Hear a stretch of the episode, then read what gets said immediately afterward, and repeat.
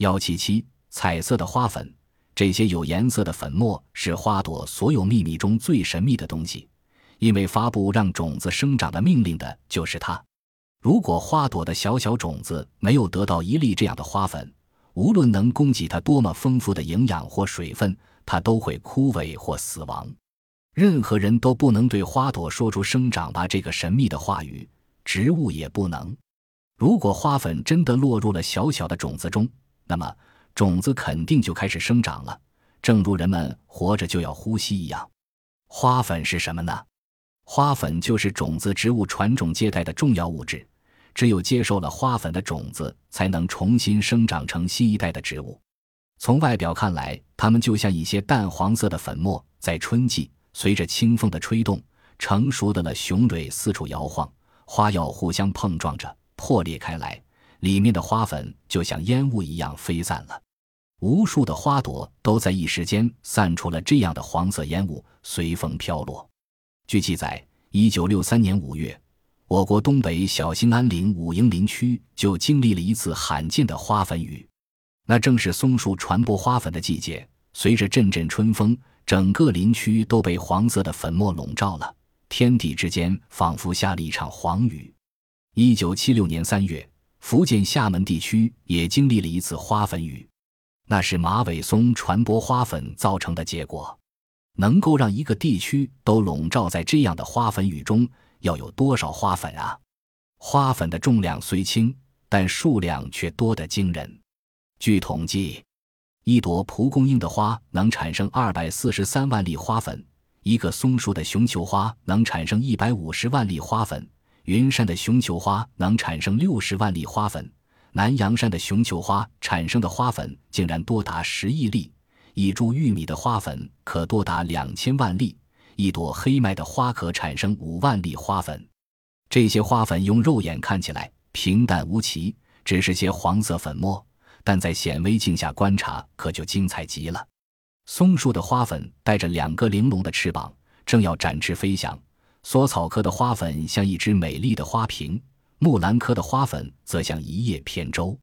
各种植物的花粉都是千姿百态的，有圆球形的，有三角形的，有椭圆形的。还有的像一只蚕茧或一只小船，花粉上面还有精美的图案、条纹等等。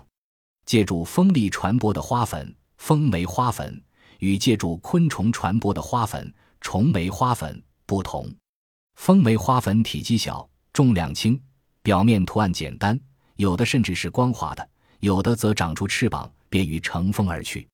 虫媒花粉的体积一般来说比较大，花纹精美。表面常有一层油脂，花粉容易形成团块，有的还带粘丝之类的附着物，这样容易抓住前来偷吃花蜜的昆虫，让它们把自己带到远处。瑞典著名的科学家厄尔特曼曾经对花粉的传播距离做过实验，他在远离海岸一千五百千米的大西洋当中建立了一个实验站，竟然收集到从海岸上随风飘送来的松树和漆木的花粉。在辽阔无垠的冰雪王国北极，居然也能收集到云杉、松树、桦树和漆木的花粉。在格陵兰岛西部地区的泥潭中，科学家发现了远在一千千米以外的美洲大陆生长的树木的花粉。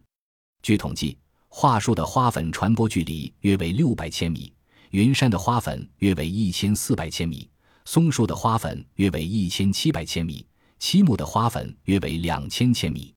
自然界约有二十七万种有花植物，每一种植物的花粉都具有特殊的形态和结构。根据这些特征，科学家可以对地质年代做出判断，有助于勘探煤田和石油矿藏，也可以进行生物学和历史地理方面的研究，鉴定蜂蜜的来源，评定蜂蜜质量。在医学上也具有重要意义。有些疾病，比如过敏性鼻炎、过敏性皮炎，都与花粉有关。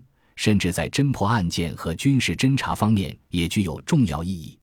你们在雄蕊细绒般的茎头上可以看到一个小小的荷包，植物在里面收藏着宝贵的金色花粉。这个小荷包或盒子叫做花药。在玫瑰和毛茛花的中心有十多个这样的黄色花药，在百合花的雄蕊顶端很悠闲地长着六个长长的花药。也许你们已经注意到，木兰花的中心长着许多长条形的花粉核，花粉像雨点般落到我们的手上。有些人把花药当火柴玩，因为它们很像高级旅馆里卖的火柴，红红的木棍，黄色的头。在雄蕊的花粉核中收藏的这种彩色粉末是由数百万个小颗粒组成的。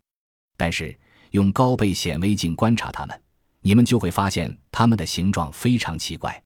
每粒松树花粉都有两个很小的气泡，因此可以浮在空中。其他植物的花粉有的像蜗牛的外壳，有的像高尔夫球，有的像鸡蛋，也有的像长着筋的甜瓜。确实，你们很难想象花粉的颗粒有多少种形状。你们还会看到它们的外表往往雕刻得非常美丽，似乎是项链上的珠宝。但所有这些都非常细小，没有任何人能够看见它们。看起来，大自然是在自找麻烦。也许他要把这些无法看到的珍宝留到我们睡觉的时候才拿给我们。也许在早晨起来的时候，我们见得住它们，把它们当做一场美梦。